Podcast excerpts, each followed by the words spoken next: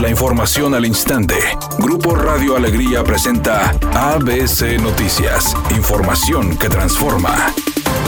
A menos de tres semanas de iniciar el nuevo ciclo escolar de manera virtual, la directora del Instituto Nacional de Consultoría Familiar, Luz María Ortiz, pidió a los colegios privados bajar sus cuotas escolares hasta el 50%, además de eliminar algunos conceptos en sus boletas, ya que al no haber clases presenciales, el gasto en las instalaciones es mucho menor. Por otra parte, explicó que algunos colegios redujeron su plantilla laboral, tanto en personal administrativo como de seguridad interna, por lo que podrían adecuarse a los descuentos que hoy en día requieren los padres de familia, solicitando que no se cobre la reinscripción, rubro que asciende hasta 20 mil pesos en planteles particulares. Además, se señala que hay más de 1.600 colegios de Nuevo León. Lamentó que ninguno haya expresado públicamente su intención de solidarizarse con los padres de familia que han disminuido sus ingresos a raíz de la contingencia provocada por el COVID. Por su parte, el titular de la Procuraduría Federal del Consumidor, Aaron González, exhortó a los colegios particulares a adecuar sus cuotas de acuerdo a la modalidad virtual y omitir cobros como transporte escolar y uniformes.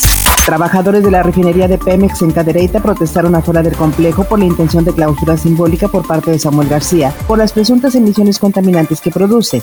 Además, la gente que labora en ese lugar impidió su cierre, mostrando pancartas en contra del senador. Cuando la camioneta donde viajaba Samuel García junto al diputado local Luis Donaldo Colosio se encontraba a pocos metros de la refinería de Pemex, los petroleros se acercaron al vehículo y comenzaron a exigirle que se fuera del lugar. La camioneta resultó con daños, luego de los golpes que recibió por parte de los trabajadores de la refinería, por lo que el senador Samuel García optó por no llegar a este lugar. El subsecretario de Salud, Hugo López Gatel, felicitó a los integrantes del Congreso de Oaxaca por aprobar la ley que prohíbe la venta de la llamada comida chatarra y bebidas azucaradas a menores de edad, porque dijo tienen un alto valor calórico y atentan contra la salud de los infantes. Es un punto que muestra el camino de lo que se puede hacer cuando existe voluntad, cuando existe conciencia del interés superior de la infancia, de la salud pública, del bienestar de las personas, sobre cualquier otro interés. Editorial ABC con Eduardo Garza. La donación de plasma para pacientes de COVID-19 es necesaria para salvar vidas. Ya aclararon que no tiene costo. Si tu resultado fue positivo y te recuperaste y ya tienes dos semanas sin síntomas, puedes acudir al hospital, decir que quieres donar tu plasma y ahí mismo te hacen la segunda prueba COVID. Las mujeres con hijos o con antecedentes de aborto no pueden donar plasma, tampoco los diabéticos ni los hipertensos. Los candidatos a donación son personas recuperadas de COVID-19 entre los 18 y los 65 años sin enfermedades degenerativas. Donar plasma salva vidas. La polémica quedó de lado y ahora el foco en Rayados está en regresar a la victoria. El Club de Fútbol Monterrey entrenó este jueves en el Barrial pensando en su juego del fin de semana con Hugo González y Dorlan Pavón en el equipo titular. Si bien aún falta para que Antonio Mohamed se decida por un cuadro inicial para medirse a Santos Laguna, todo apunta a que tanto González como Pavón estarán de arranque contra los guerreros este sábado 8 de agosto.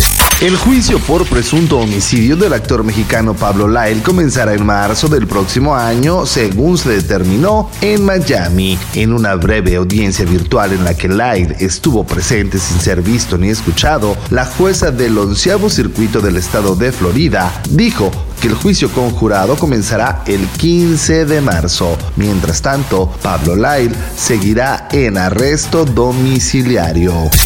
Registran tráfico pesado en la avenida Constitución desde la avenida Lázaro Cárdenas hasta la avenida Corregidora en el municipio de Guadalupe. Extreme precauciones y si tiene oportunidad vaya considerando vías alternas. Además hay trabajos de obras públicas en la avenida Manuel L. Barragán y décima octava en San Nicolás hacia el sur. Recuerde respetar los señalamientos de velocidad y no utilizar su celular mientras conduce. El pronóstico del tiempo para este jueves 6 de agosto del 2020 es un día con escasa nubosidad. Se espera una temperatura máxima de 34 grados, una mínima de 30. Para mañana viernes 7 de agosto se pronostica un día con cielo parcialmente nublado, una temperatura máxima de 34 grados y una mínima de 22. La temperatura actual en el centro de Monterrey 31 grados. ABC Noticias, información que transforma.